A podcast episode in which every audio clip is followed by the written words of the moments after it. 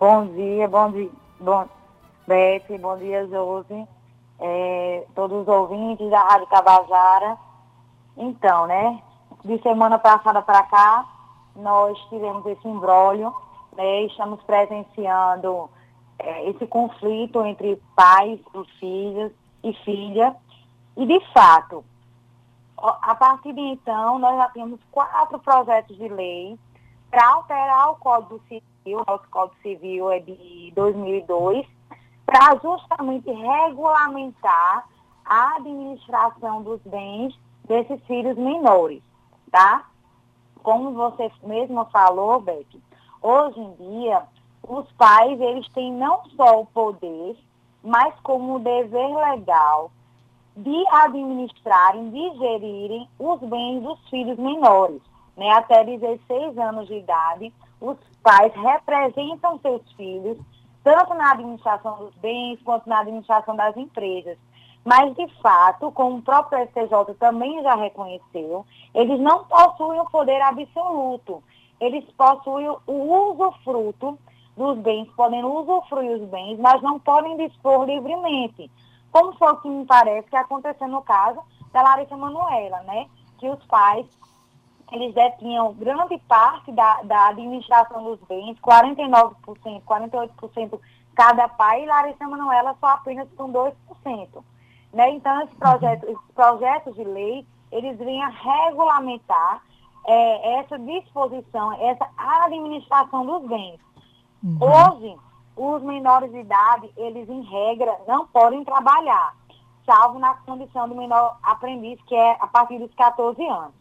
Entretanto, para trabalhos artísticos, a lei prevê essa, essa possibilidade, desde que haja uma autorização judicial. E, mediante essa autorização judicial, em tese, deveria ter um acompanhamento mais pormenorizado do juiz, no tocante a a, tanto a administração dos bens, quanto que este valor, que é fruto do trabalho, seja revertido em prol da criança, ao mesmo tempo de que não é, não, é, é, seria necessário que a jornada escolar fosse observada, uhum. para que não houvesse prejuízos para as crianças no tocante trabalho e escola. Pois é, inclusive são crianças que trabalham muito quando entram na carreira artística, né, doutora? É, e é a gente tem que considerar que é um trabalho, de fato, um trabalho árduo que exige horas e horas de preparação para entrar aí para gravação e tudo mais. Então não é um trabalho qualquer, nem é um trabalho menos exaustivo. É exaustivo sim, mas claro que tem toda uma preparação dentro do próprio ambiente para que se, seja divertido, para que a criança realmente é, é, é é, expresse ali os seus talentos dentro de um ambiente que seja favorável e divertido. Acredito que com acompanhamento também multidisciplinar ali, no sentido de dar todo o apoio para aquela criança não se sentir é, nem, nenhum momento exausta, no sentido emocional, principalmente, né? Porque a gente sabe que trabalho é trabalho. E um dos fatos que vieram à tona, doutora, é que a advogada da atriz é, fez uma declaração declaração de que se surpreendeu verificando que haviam haviam sido feitas transferências da conta da atriz para a conta dos pais, pelos próprios pais, que daria uma, um, uma soma superior a 5 milhões, né? E a senhora bem destacou aí que os pais têm usufruto e não poder total e que isso tudo deve ser colocado, que deve ser apresentado e colocado bem às claras, né, dentro do direito da criança. Exatamente. A partir do, desse projeto de lei, se ele por acaso virar lei, né, existe uma série de regramentos que precisariam ser observados. Ou seja, a partir a constituição da empresa, menores participarem de empresa, é, acompanhamento do Ministério Público, tá? Também é, o direito dos filhos desses menores de exigirem prestação de contas dos seus, dos seus pais, dos seus genitores ou dos representantes legais. Né? Então, a partir de então, a partir desse, desses projetos de lei, se entrar em vigor, vai vir uma série de, de proteção a mais para esses menores. Que, de fato, é, não o, a, o caso Larissa Manoela nos trouxe uma ótica diferente, né? Sobre essa responsabilização dos pais que gera esses bens às crianças, porque fica tudo muito subjetivo, tudo muito a critério do juiz hoje em dia, e a gente sabe que o judiciário é, é assoberbado de processos, talvez o juiz não consiga, consiga ter um olhar pormenorizado dessas condições, e aí a lei vem justamente para dar uma segurança maior a esses bens. Inclusive, a Larissa declarou recentemente que ela ia abrir mão de 18 milhões de reais para evitar uma briga judicial maior com os pais, né, que administravam a carreira e o dinheiro dela. Mas eu acho também que uma questão que a gente pode colocar, doutora Larissa, não sei se a senhora encara assim, é que a sociedade, frequentemente, porque isso mobilizou toda a sociedade, os internautas começaram a dar opiniões contra, a favor né, da posição da Larissa. E a sociedade frequentemente parece que impõe assim padrões às mulheres jovens. Elas ainda são imaturas, elas ainda não sabem gerir a própria vida, elas são ingênuas. Né? As jovens adultas são vistas aí como indivíduos incapazes. E a gente está falando de uma moça de 22 anos que trabalha há muito tempo, desde criança, e que agora quer o direito de tomar conta da própria é, do próprio patrimônio que ela construiu com o trabalho dela, né? E é muito triste essa situação, né? Porque nós ainda, infelizmente, vivemos numa sociedade enraizada com resquícios machistas. Né? E a gente viu muitas vezes é, se imputando a responsabilidade ao novo companheiro da Larissa Manuela, em decorrência de todos esses fatos. Mas a gente tem que lembrar que ela já é adulta, né? plenamente capaz de responder aos seus desafio civil e penal também, por que não?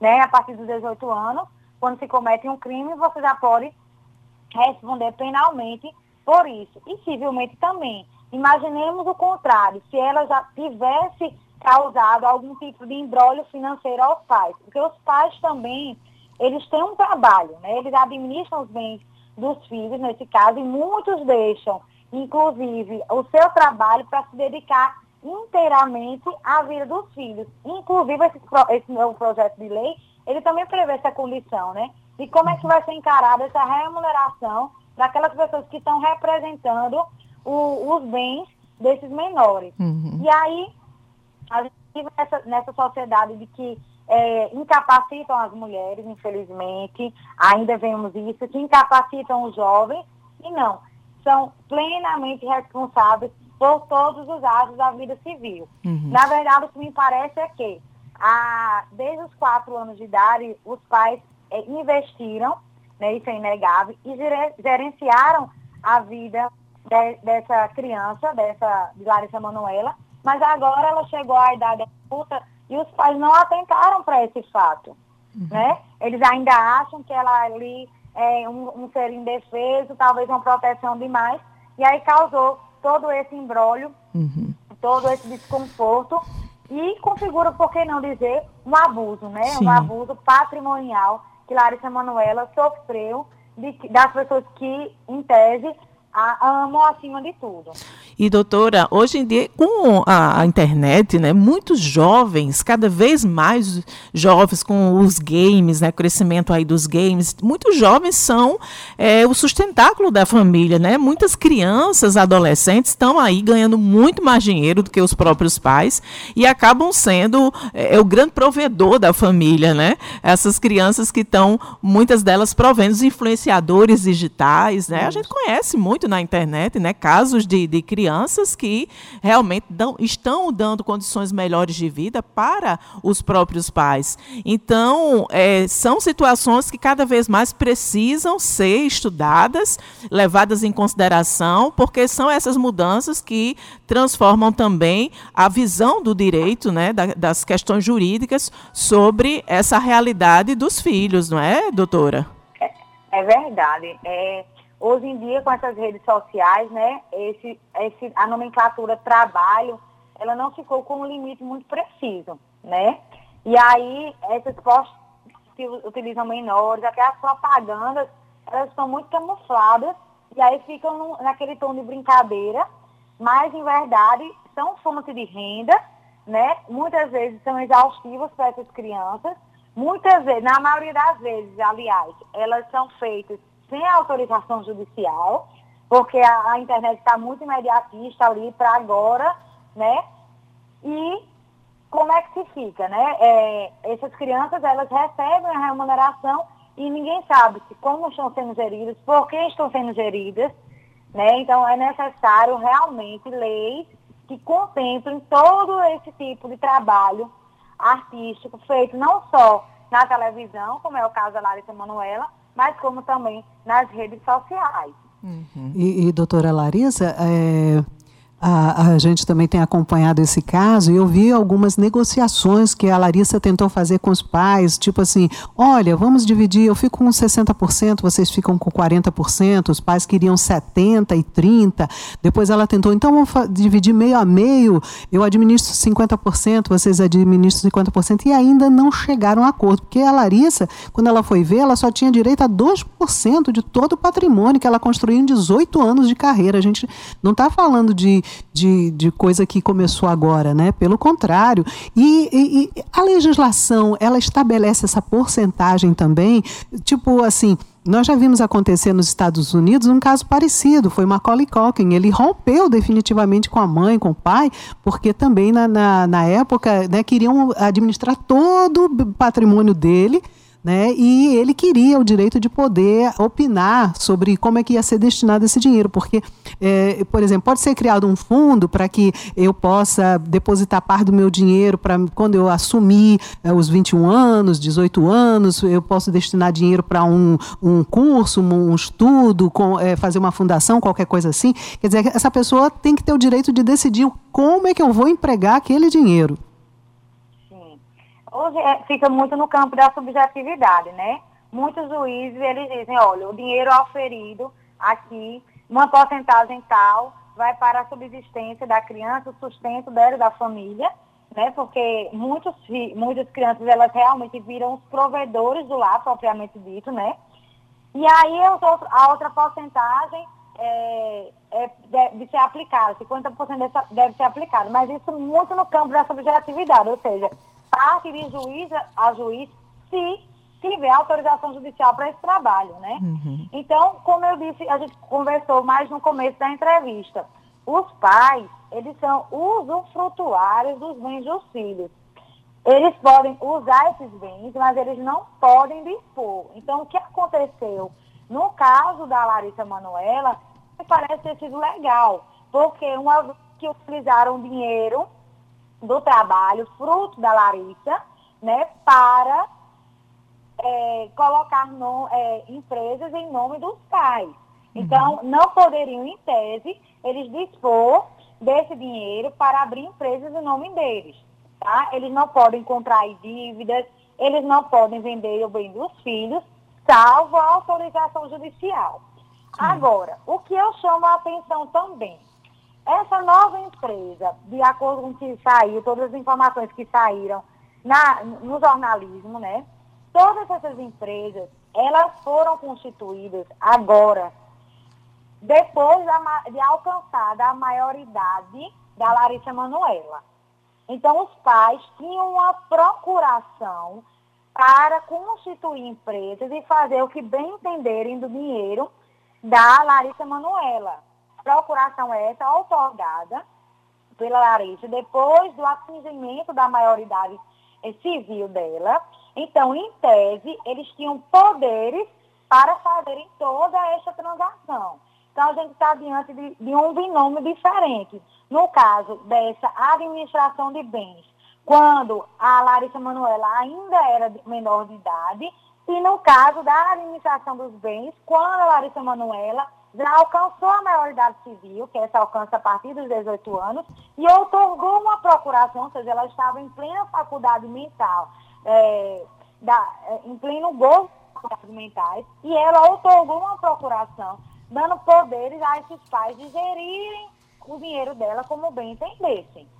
Uhum. Então, a gente precisa analisar sobre uma ótica muito mais macro do que essa do abuso patrimonial em caso de menores, entendem? Sim. É, doutora Larissa, a gente é, agradece muito a disponibilidade, a ter atendido o nosso convite para conversar um pouquinho, para trazer um pouquinho de esclarecimentos aí acerca desse caso, um tanto complexo, e que vai, com certeza, é, é, surgir mais desdobramentos né, ao longo aí dos próximos, das próximas semanas, dos próximos meses, certamente. A gente agradece muito a sua disponibilidade em conversar conosco e já deixa um convite para uma próxima oportunidade, quem sabe aí, no, com, depois de mais desdobramentos sobre esse caso e sobre também as, as decisões do Supremo Tribunal Federal e tudo é. mais acerca de situações como essa. Muito obrigada, doutora Larissa Bonatti Souto, advogada e secretária-geral adjunta e corregedora-geral da OAB Paraíba. Um abraço e até uma próxima oportunidade. Um abraço. Eu que agradeço, obrigada pelo espaço e me coloco à disposição. Sete horas